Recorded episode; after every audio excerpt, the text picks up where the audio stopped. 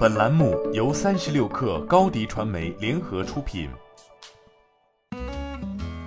本文来自新浪科技。全球世界已经掀起了发展纯电车的浪潮，而在今年，东南亚有三个国家已经或将启动新的纯电动汽车车生产线。这也意味着东南亚即将进入这场电动汽车革命中，当地消费者将能够买到价格更实惠的纯电车。在东南亚设立纯电车工厂的基本上是外来公司，主要包括中国和韩国车企。在燃油车市场，日本汽车品牌占据了东南亚市场的九成份额，但是在电动车领域处于落后地位。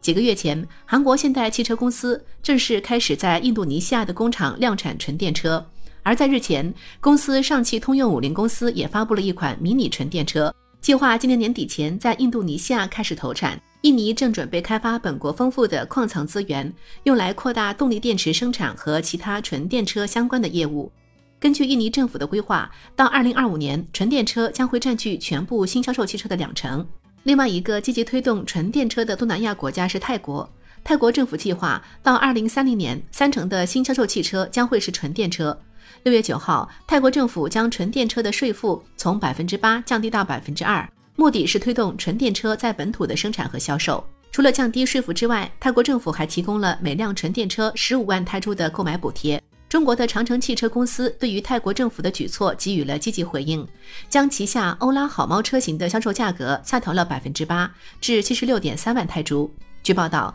长城公司从去年底开始在泰国销售欧拉好猫纯电车，目前已经获得了四千七百辆订单，这已经是泰国去年全部纯电车销量的两倍多。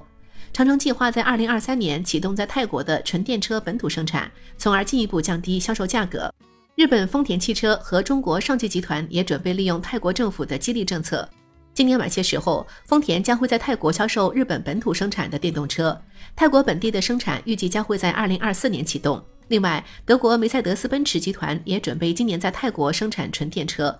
另外，泰国国营能源公司 PTT 也准备和中国消费电子代工巨头富士康集团合作，在二零二四年生产纯电车。在东南亚地区，纯电车发展不够快的另外一个主要原因是充电站网络缺失。另外一些批评人士也指出，发展纯电车无助于解决东南亚的二氧化碳排放问题，因为该地区的发电量大量使用传统化石能源。据悉，在东南亚，日本汽车厂商倾向于推广插电混动汽车。另外，中国和韩国的汽车厂商正在东南亚建设充电站网络，以便培育纯电车市场。日本目前虽然主导了东南亚汽车市场，但是到二零三五年，有预测称东南亚的电动车销量将超过燃油车，这可能殃及日本品牌的主导优势。